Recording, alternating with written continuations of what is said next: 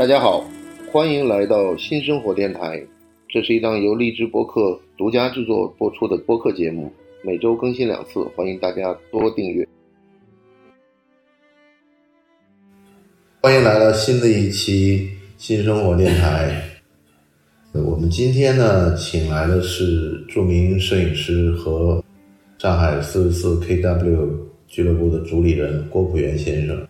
今天请他来呢，是想聊一聊中国的俱乐部文化，或者是叫中国的俱乐部的亚文化，以及关于夜间生活的一些方面的话题。反正我们现在可以开始聊起来了，这小烟已经开始点着了。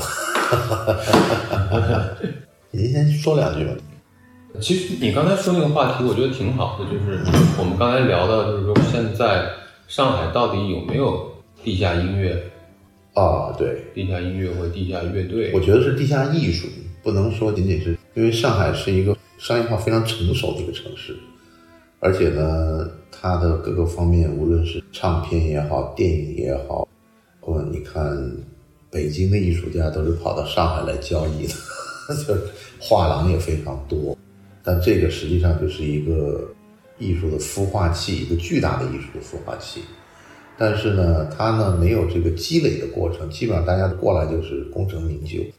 所谓这种中间积累的过程，在上海是很少看见。也许我觉得可能一个是呃房价的问题，或者另外一个是教育的问题，因为他这儿并没有让你把这些多少年的教育在这儿可以免费获得，然后你可以在这一直待着晃着，然后在生活中寻找你的创作灵感。这个阶段是没有的，来的基本上全是成功的。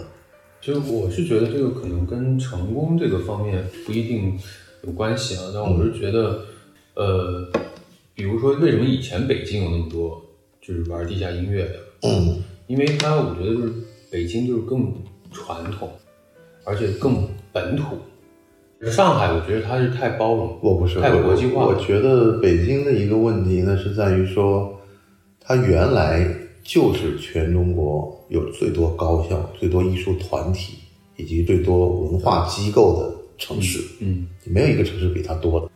那这些人，包括年轻的这些演员或者从业人员，嗯以及包括年纪大的有第二代的，你说那些乐团的很多小孩儿，实际上这些对，它是有一个文化传承的东西。它有个传承的东西，你其他地方可能，呃，你比如说某个地方有个话剧院，某个地方有个歌剧院，这可能这个剧院的子弟，可能他将来进入文化界、艺术界就这个更更但其实。上海的文化根基也很深啊，从民国的时候，那对对对对对，吧？但是我是觉得，为什么之前上海那没有那么明显的地下文化的东西，是因为它太包容了，不光是五湖四海，包括全世界各个地方的人汇聚在这一起。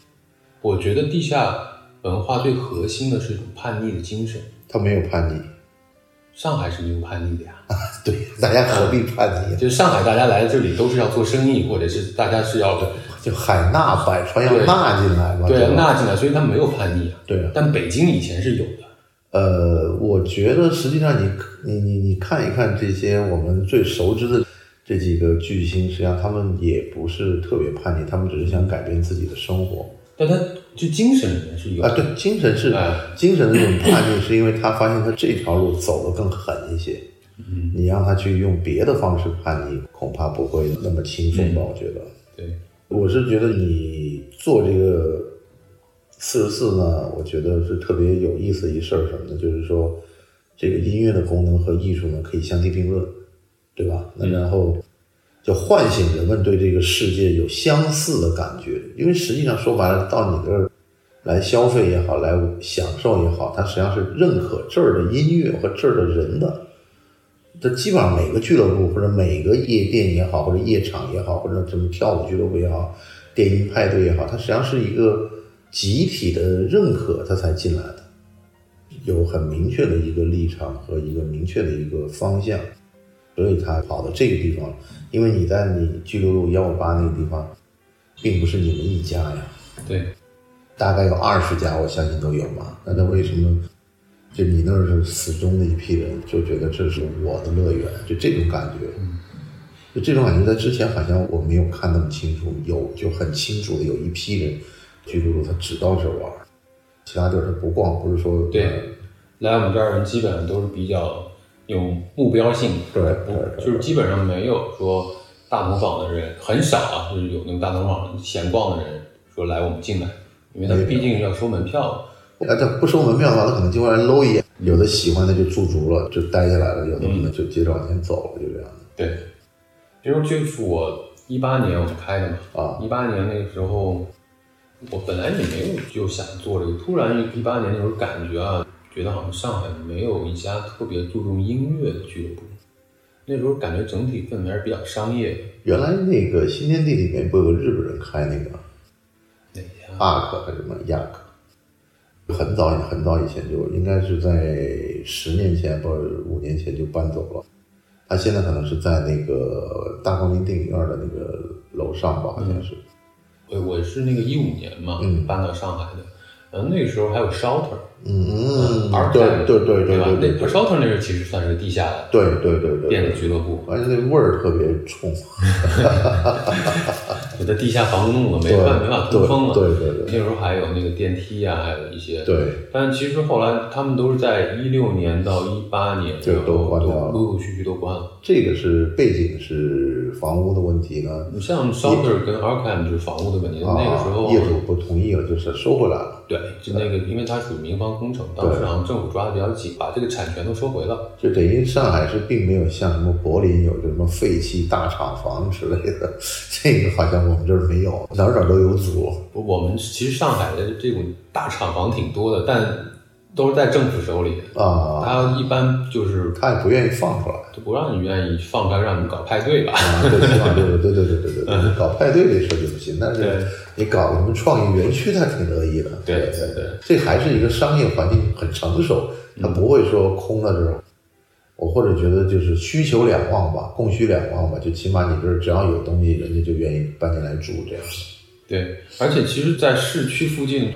大的那种以前的那种厂房啊，或者是比较老的建筑，其实都很抢手。然后因为主要地段好，对，一旦有人去竞标这个地方，你肯定会想怎么利用这个地方产生最大的价值。没错没错。对，但是如果你做一个纯粹的跟音乐有关的一个俱乐部的话，其实这个就基本上可能得不到太好的回报。对，因为这实际上还是一个趣味的东西吧，这样。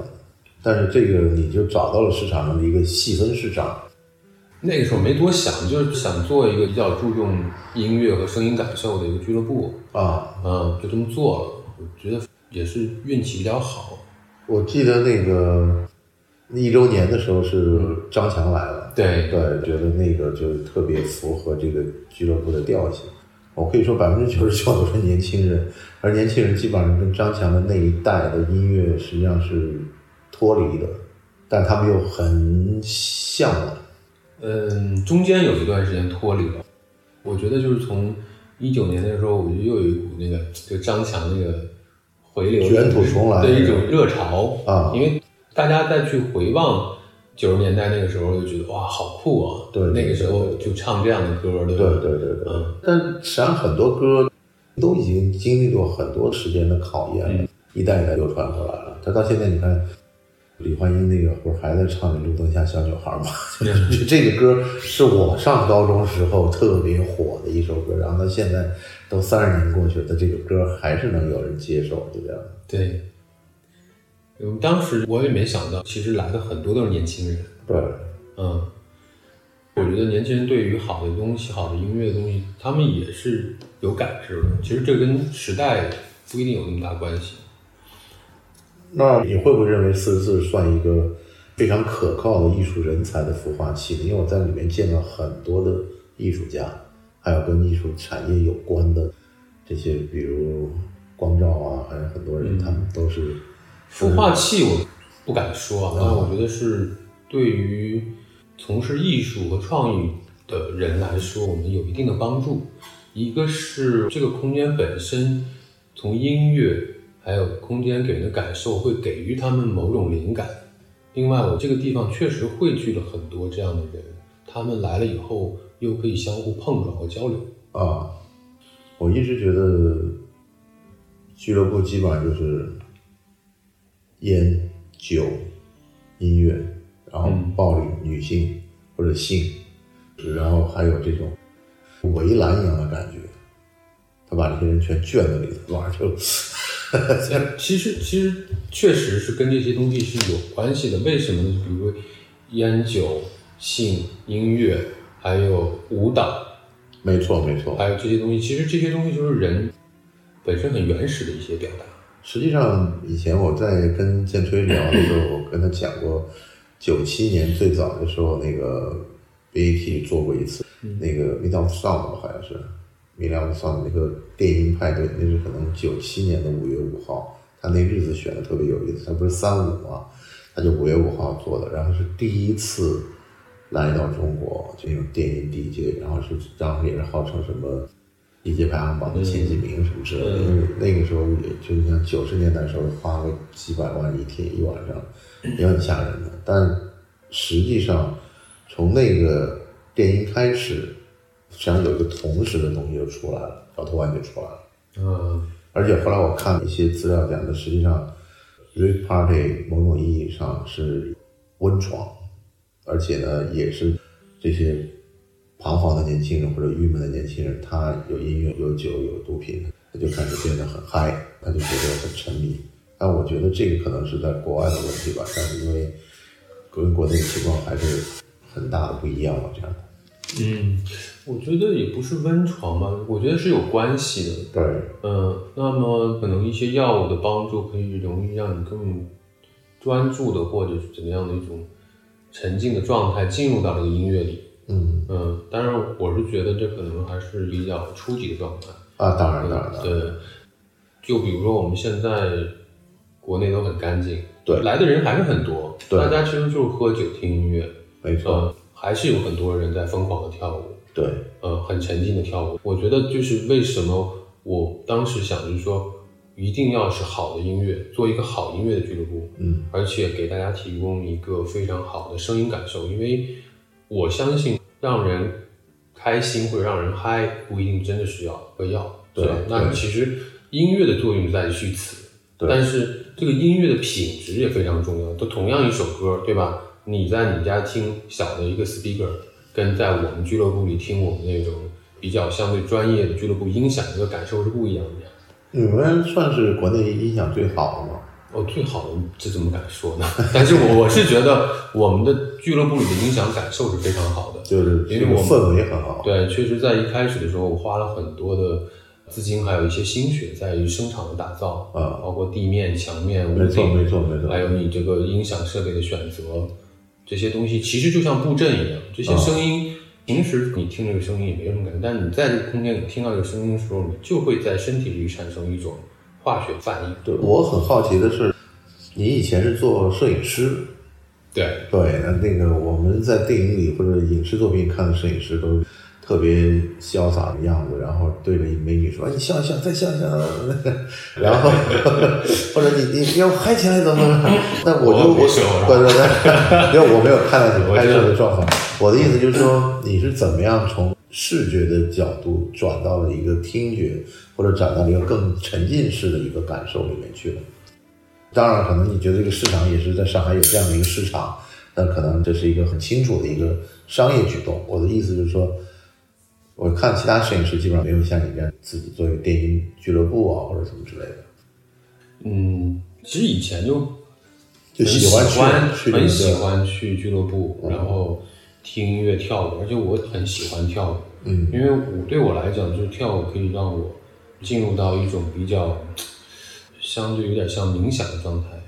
那我跳舞的时候，我就完全把整个人交给这个肢体，我不去想任何东西，我就完全就 follow 那个音乐的节奏，嗯，所以我跳舞对我来讲又是一种放松，又是一种自我愉悦的过程。我也喜欢这种氛围，对。然后我是觉得音乐当时也给了我摄影上很多灵感啊，没错。包括我去想创意也好，去想一个拍摄的时候，我肯定会来听音乐。拍摄现场我也会放音乐。没错，没错，这个就是我当时我觉得就是很多摄影师，实际上他们对音乐的品质他们把握的特别好。因为你拍摄现场，其实你就是 DJ 啊。啊，对，而且你要把这个气氛给带起来，对，你要让这个被拍摄者达到你的要求的一个气氛出来。对对对，是。你其实就控制了全场的所有人的气氛没错没错，相当于就是你在俱乐部你就是 DJ。啊。以前你没来上海之前，在北京。啊，我知道北京哪些俱乐部你去的比较多一些？那个时候去灯笼比较多，哦，嗯，然后就是自己在家玩也玩的比较多。嗯，如果玩的话，我们可能更多的去俱乐部里玩，哦，明白。嗯，在家是比较少，嗯，实际上我是接触另外一批跳舞的人比较多，跳探戈舞的阿根廷探戈的那批人，啊他们比你那个就更稀，人就更少了。他们乐观的估计，他讲的全中国可能跳探戈舞进入他们这个组织的，就是北京、上海，然后广州现在也没有，深圳也没有，然后就是香港和台北，他们让他加一块儿可能也就一千人左右。他认为讲是非常小的一个组织，但是他们很开心，而且他们也像你们一样，就是说跳舞的时候，大家基本上都闭着眼睛跳的，当然了，就是那种很沉浸的感觉。他们也场内很小，但也不是那种特别大的场子，也是在通过音乐中寻找他的感觉。这个还是他们两个人跳的吗，当然，当然，当然，对吧？对，两个人跳，它其实更有一种社交和一对种对对对交集的作用。我记得我当时一个朋友给我讲过一个概念，是很有意思，像这是可能现在保留的为数不多的，怎么讲？不能叫男尊女卑吧？他认为跳探戈舞的时候，传统的礼仪规定是女的是不能去找男的跳舞的，必须是男的来邀请你的，就是你不能说，哎，这小伙子跳的不错，我请他跳舞，这不行，必须是男的来找你，来邀请你，就这样的，就是这样的，这是一个非常保守的习惯，所以他们在来的人的数量上，他就会考虑，因为他比如说女的太多也不行，你知道吗？实际上他认为是一个很小众的爱好，而且这些人非常疯狂。后来就有专门跑到阿根廷去待个两三个月、半年，去那边就是白天自己就因为大部分也都是艺术工作者，就白天自己干点活，然后晚上就整晚就在那个俱乐部里面。他那个俱乐部也多，南美那边我还学过一会儿，上有一段时间骚打，我好像是在我去巴西的时候，遇到过他们这帮人，这骚打其实他们也是，国家都是跳萨对，萨，而且他们其实也是有一个男人的那种优势感在里面，比如他一定是男人带着女人跳的，没错没错，对吧？以男为主，女为辅。对，我就是觉得在现代的这个电音俱乐部里面，就没有什么男的带着女的什么之类的，这肯定没有，自己跳跳自己的，然后更加放松的。因为他这个就是电音嘛，就是瑞文他的精神还是就是自由嘛，对对对对自由平等。这个应该是传进中国就是九七年，我认为那个标志性的事件就是九七年之后，嗯。因为九七年之后就开始推了很长时间一段时间，但是实际上未必像今天这个年轻人接受的那么的，我觉得大部分年轻人是接受这个文化的。嗯然后上海还有一些比较有意思的地方，就是说，它每年呢有很多的艺术节、服装节、电影节，就这些节日呢，我觉得这些实际上就是商业发展的机会嘛。整个艺术节就带来了艺术家，这个电影节就带来了娱乐界的人士，服装节就带来设计师，这些人呢，他们就带来了餐厅、酒吧、酒店。嗯，所以说，我觉得这个是得天独厚的一个土壤吧。别人可能没有这么多的商业的这种，其实是的，就是你在上海，不管你做哪种俱乐部，你是做电子音乐也好，你做 hip hop 也好，我觉得都是有自己一大波的粉丝，而且基本上就是可以很好的运营下去。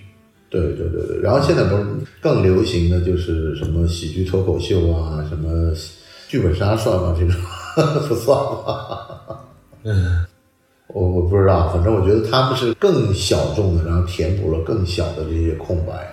整个的一个夜生活的选择的时候，你会觉得各种方面都有，包括就是说有专门好像是像说舞蹈的这种的音乐的这种，包括像我不知道现在 live house 怎么样，他跟你们算孪生姐妹吗？我觉得。有相同的部分，也有不同的部分吧。但我觉得现在可能他们生存状况因为疫情比较艰难。对，嗯，但是疫情，我觉得对国内的这个 DJ 来说是一个高光时刻。真的是对对，因为国外的再牛逼的这个 DJ 进不来了。是，以前就是大家很多的时候就在上海，邀请很多国外的 DJ 啊，各方面。现在基本上全部都是本土的，而且我看到的就是很多 DJ 他们每周要跑好几个场子，啊，很非常忙碌。大家很认可。以前没有机会听到他们这么多的表演，对疫情啊，大家想破了脑子去发掘一些新人或者以前不知道的一些人，嗯嗯，确实也给了很多的年轻的 DJ 一些机会。我认为，如果你定义这个所谓俱乐部的话呢，基本上就是热心推动、积极影响的一群人，他们是催化了和支持了新的思想的一个集体行动。我是这样定义的，就等于他们还是在，就是他们在推新东西，而且这帮人是绑在一起，而且他们是一个集体行为。对，我觉得是一种群体行为，而且他们在创意和一些观点上是走在前面的一群人。没错，没错。你那个搏击俱乐部，你那电影看过吧？我看过，但这个好像我不知道在国内有吧？呃，没听说过。但是那个的确，他讲在西方影响了很多的年轻人，而且变成了一种男性气质的一个一个反应吧，这样。嗯嗯，我话再说回，就是你刚才说那个，按道理来讲啊，就是说随着时代，比如说像你刚才说，从九七年它是一个起始点，嗯。随着时间的推移，应该是越来越多的年轻人他们会加入到这个群体里，然后去感受到这个音乐，应该是壮大。但我总觉得，嗯，好像并没有。我在过去几年看到那个百威音乐节、百威电音那种，百威应该是一五年在上海做的第对一届对百威电音节风暴，对风暴嘛，对我觉得非常成功。对，但它就变成了一个非常大投入，而且人非常多的一个跟音乐节不同的那个时候，我觉得是电子音乐达到了一个高潮点，因为那个电音节好像就这么昙花一现的过去了。是因为什么呢？赞助商也有的，赞助商应该没呃，有变我觉得可能跟他们比较高层的运作的方式的问题。啊，呃，因为好像第二届就不是那么成功，后来就没声音了。没声音了，完全就消失了。嗯，因为第一届我去的时候，那个感受就是哇，这个太棒了，现场的气氛啊，音乐，我给我感觉都非常好，所以我到现在这个事情还是记忆铭心的。但你记不记得在千禧年之后，有一批人在北京长城的那个，啊，我知道的，那个也挺牛。我也觉得那个就是这种想法非常好，而且落地以后也特别棒。嗯，但后面也没有了。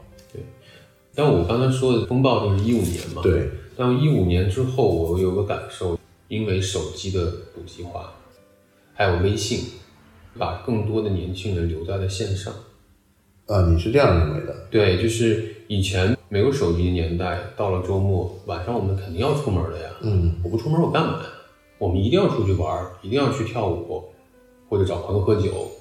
但现在年轻人很多，他们就在家里上网，对吧？手机上聊天，或者是玩游戏。就现在的线上的虚拟的部分，可以让你不出门，你也能够有点事儿干。我昨天跟那个兰兰做节目的时候聊过这个问题。嗯这个时间点是二零零七年一月七号，因为这个时候苹果发布了手机。啊。的确，以前也有智能手机，但是跟苹果来了以后，你会觉得这是一个天翻地覆的概念。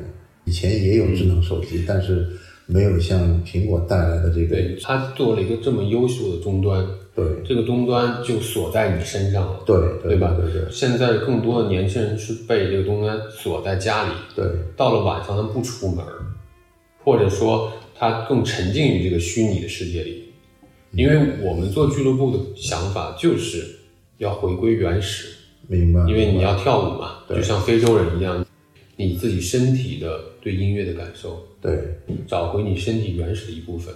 我们其实也是希望能更多的年轻人在这个空间里，能够把他白天的一些东西放掉，然后以回归到一种相对初始的原始的状态，那他还可以尽情的跳舞，尽情的去。那就把手机收掉。我还真这么想过，我在你那儿看过那个情况，就是跳舞的时候，手机的荧光打在脸上，嘣嘣嘣，就是整个一排人的脸上全是那种手机照着的脸上的那个样子。这是我最不喜欢看到的画面。是啊，但是我觉得手机就像一个双刃剑一样，它既帮着你把文化传播出去了，它又把你给锁在上面，它以至于说它变成了你的身体的一个器官了，或者一个器官的延展。这个事情是不可避免的，但我们希望就是大家来到这个俱乐部里，你能够短暂的从这个虚拟的世界或者这个终端里脱离一下，没错，没错，对吧？你不要二十四小时都挂在上面。是我其实就是希望有一个地方让大家能够从这个终端脱离一下。你觉得谈到另外一个现在大家也很痴迷的 hip hop 这个你怎么看？哪个？